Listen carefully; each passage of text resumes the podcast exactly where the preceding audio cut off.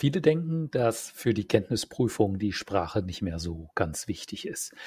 Viele denken, na ja, das ist eine Prüfung der Kenntnisse und die Fachsprachenprüfung haben wir ja hinter uns und äh, deshalb ist, sind die Sprachkenntnisse nicht mehr so wichtig. Das stimmt nur teilweise.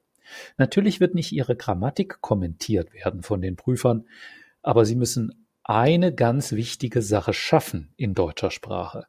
Sie müssen komplexe Gedanken und Zusammenhänge in deutscher Sprache artikulieren können und, formulieren können.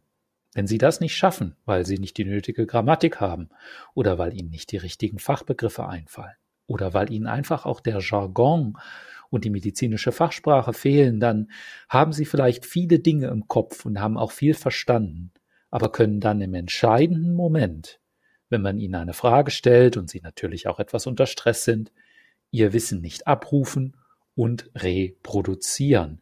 Also ist doch indirekt die Sprache wichtig. Natürlich gehen wir davon aus, dass Sie, wenn Sie eine Kenntnisprüfung machen, Sie ein gutes C1 bereits haben, Sie also keine Grundlagenarbeit hier mehr machen müssen.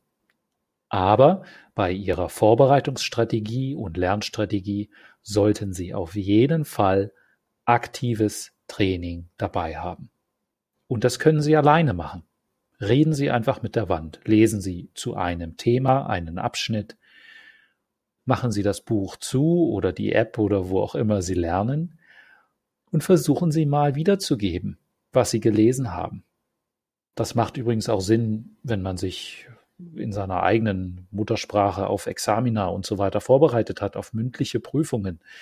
Denn mündliche Prüfungen sind eben keine Multiple-Choice-Tests und funktionieren natürlich etwas anders. Wenn Sie jetzt eine Prüfung machen, die nicht Ihre Muttersprache ist, ist das jetzt umso wichtiger und ich möchte Ihnen das sehr, sehr stark empfehlen. Natürlich können Sie das auch mit einem Kollegen, einer Kollegin machen über ein Tandem. Bei fachsprache.org bieten wir kostenlose Tandems an. Das heißt, wir organisieren für Sie eine Plattform, wo Sie sich äh, miteinander verabreden können und Kolleginnen und Kollegen finden, mit denen sie sich selbstständig organisieren und üben können. Auch Lerngruppen sind eine gute Idee. Auch vielleicht nicht medizinische Freunde und Bekannte, die können Ihnen halt einfach zuhören, ein paar kluge Fragen stellen. Und äh, das Entscheidende ist, dass Sie in die Situation kommen, aktiv sprechen zu müssen. Natürlich, wenn Sie das mit einem Profi machen wollen, dann gibt es immer die Möglichkeit des Einzeltrainings, auch bei fachsprache.org mit mir zum Beispiel. Aber das ist nicht das, was, äh, worum es mir jetzt geht, sondern es geht mir darum, dass Sie umschalten vom reinen Lesen und passiven auf die, auf das aktive Reproduzieren. Und noch ein letzter Punkt ist hier relevant und das ist die Aussprache. Natürlich ist ein eine, ein gutes Fachwissen essentiell. Und wenn Sie jetzt die Fachsprachenprüfung schon bestanden haben, dann möchten Sie, dann denken Sie vielleicht, na ja, ich kann doch die Sprache. Aber vergessen Sie nicht, dass man jetzt auch höhere Erwartungen an Ihre Sprache und auch an Ihre Aussprache hat.